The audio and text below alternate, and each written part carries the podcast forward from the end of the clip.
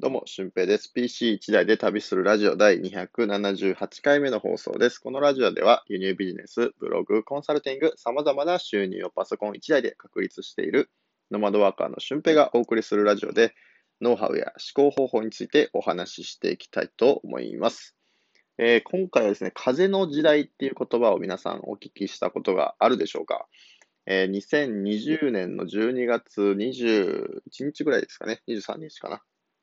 ぐらいから、えー、まあ、土の時代から風の時代に変わりましたよっていう風な、まあ、スピリチュアル的な要素もあるんですけど、そういう風なお話がありますよね。で、簡単にどういうことかっていうと、まあ、所有するっていうのがね、良しとされていた時代、例えば新車を買う、マイホームを買うっていうのがね、良しとされていた時代から、えー、もうシェアの時代になってきましたよっていうふうなこととか、あと、まあみんなで、こう会社のようなみんなで団体行動だみたいなことをやっていた時代から、個人でも全然活躍できますよっていう時代になってきたっていう風な、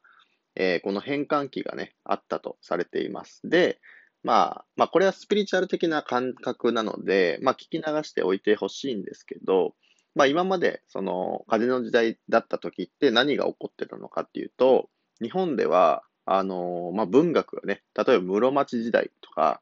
えー、千利休とか、あと、つれづれ草とかね、まあそういうふうな文学が発展したりとか、平安時代のね、あの時代の文学って今も残っているじゃないですか。紫式部の源氏物語。え違うかな？わかんないですけど、清少納言とかね。まあそういうふうな感じで、えー、文学が残っている時代っていうのが、まあ風の時代とされてるんじゃないかなって僕的には思うんですよね。うん。まあそう考えるとですね、今、あのーこの時代に何を必要として、どう動けばいいのかっていうふうなことをね、僕なりに考えてみたので、えー、今回お話しさせていただきたいなと思います。で、風の時代っていうと、例えば、えー、画用紙を、白紙の画用紙を渡されて、前までは、あ、じゃあ、この白紙の紙にみんなでキリンの絵を描いてみましょうっていうことをね、うん。で、どれ、どれの、どの人が一番綺麗に描けたか、みたいな、うまく描けたか、みたいな感じだったんですけど、今は、もう白紙の紙を渡すので、みんなで自由に書いてくださいっていう時代なんですよね。でもそうするとどうなるのかっていうと、いや、自由に書いてくれって言われても、私は何を書いたらいいんだっていうふうなことになってくるわけなんですよね。うん。で、これは何を言われてるのかっていうと、もう好きなことを仕事にしていいよって言われてるんだけど、自分の好きなことって何だっていうふうなことになってきちゃうわけですよね。まあ、ある意味、こう、前まではまあ、人の評価がね、えー、絶対とされていた時代だったんですけど、今は、まあ、その評価が自分でしましょうというふうなことになってきてます。うん。だから自由になるのが、ある意味不安になる人もね、出てくるんじゃないかなと思ってるんですよね。まあ、僕は結構この風の時代のこう考え方というかね、そこにマッチングしてるのかなと思うので、もうめちゃくちゃ楽ですよね。うん、周りの目も気にしなくていいし、えー、自分の好きなことでね、マネタイズすることもできるんじゃないかなと。まあ、やってる部分もあるんですけど、うん、まだまだこれから、ね、もっともっとやりたいことを続けられるんじゃないかなっていうふうなことは感じてるんですよね。うん、で、まあ、好きなことで、こう、収入を作っていくっていうふうなことって、まあ、どういうことなのかなって考えるとですね、この風の時代において、えー、まあ、まず好きなことを探す好きなことっていうのは結構なんか周りの人から見たらすごいって思うんだけど自分からしたらあもう全然すごくないっすよっていうことがね、好きなことだったりとか自分が得意なことだったりするわけなんですよね。うん。で、まあ僕、これがまあ他の人よりすごいなって思うところっていうのは、えー、まあ僕の場合は継続することも結構周りの人より長けてるんじゃないかなと思うんですよね。うん、まあ、コツコツ努力することとか、何かをちびちびと継続させていくこと。まあ、このラジオも278回目なんで、278日毎日したわけじゃないですけど、まあ、途切れても1日2日かなというふうな感じで、えー、まあ、コツコツとね、積み上げられてますし、インスタにしても毎日投稿してるアカウントもありますし、まあ、ブログもやり始めた時は100記事をまあ3ヶ月半ぐらいでね、1日1記事ペースでえやっていったりもしてましたね。まあ、っていうふうに、こう、継続できるのが僕の強さだなとか、うん。で、継続していくとどうなるかっていうと、それが結構習慣になるんですよね。だから頑張ろうと思ったことは、えー習慣になって、ピアノをね、もう4ヶ月ぐらい前から、ちょっとピアノやってみようかなっていうふうにやって、毎日練習してたら、1曲弾けるようになったりとか、あと、まあ、ルービックキューブはもう小学校からの習慣なんですけど、もう全部ね、やり方を覚えちゃって、えー、まあ、1年、2年触らなくてもルービックキューブが、まあ、できるっていう風なね、そういう習慣が身につくので、うん、それが、まあ、ある意味僕の強さというか、まあ、得意なことだし、まあ、自分がやってて全然不快じゃないので、好きなことなのかなと思いつつ、まあ、それを活かして、いろんなね、自分が楽しいなと思うことをチャレンジしていこうというふうになって、まあ、今のビジネスがあるのかなと思いますね。うん。だから、周りの人から見るとすごいと思うんですけど、まあ、自分からすると本当に全然すごくないんですよね。この継続するっていうことが。逆になんでみんな継続できないんだろうって思うところも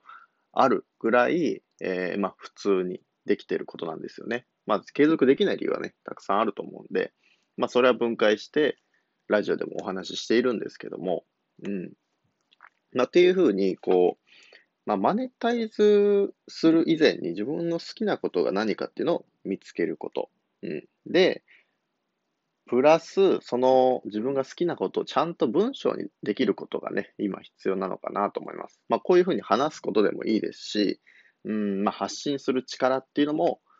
この風の時代には非常に大切なのかなと思います。ね。ゲストハウスのインスタもようやく1500人のフォロワーさんができて、うん。でね、このラジオのインスタアカウントも、まあもうすぐ2000人になるんじゃないかなっていうふうなところまで来てるし、まあもっともっとそこのね、伸ばす方法っていうのはあると思うので、これからまた工夫して新しいように発信していきたいなと思ってるんですけど、まあそういうふうに自分の好きなことはちゃんと文章にできて、こういうふうに話すことができて、発信することができると、えー、本当にちゃんとした仕事になっていきますので、まあ、まず、こう、風の時代になって、なったということを、まあ、意識した方がいいですね。うん。これは誰が提唱したものかは正直わからないんですけど、多分、この風の時代って言われてるものなので、みんなが、えー、そっちの方に意識をね、やると思うので、うん。だから、その、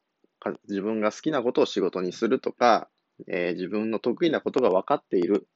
で、自分の、まあ、いい感情というかね、自分が調子いいなっていう時の感情を自分で理解してるとか、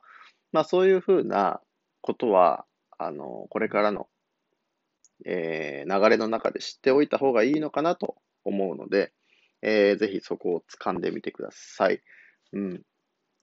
で、えー、まあ僕も、あの、なんだ、価値観ワークっていうのをね、して自分の価値観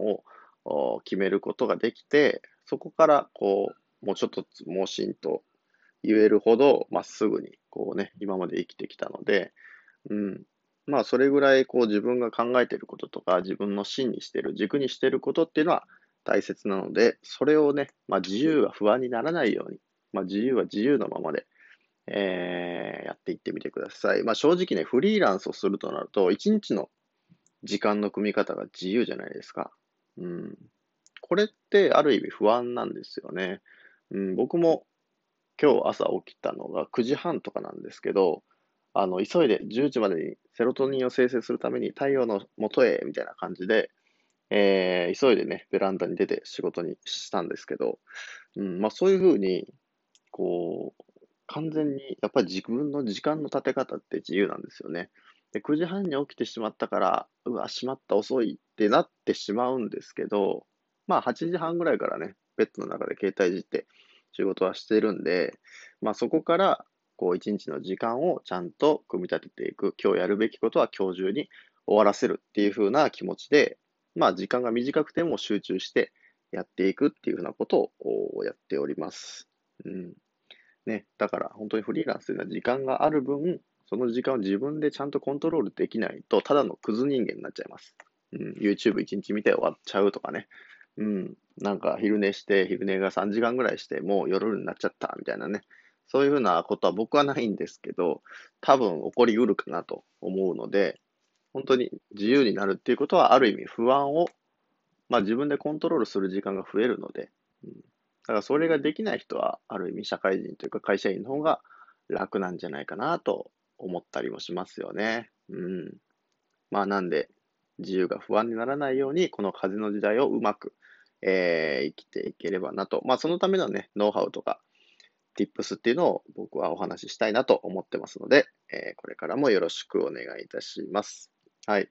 ということで、えー、合わせて聞きたいはですね、まあ、好きなことを収入源に変えていく方法についてお話ししている回がありますので、そちらを合わせて聞いてみてください。ということで本日の配信は以上です。また次回の配信でもお会いしましょう。ほなまた。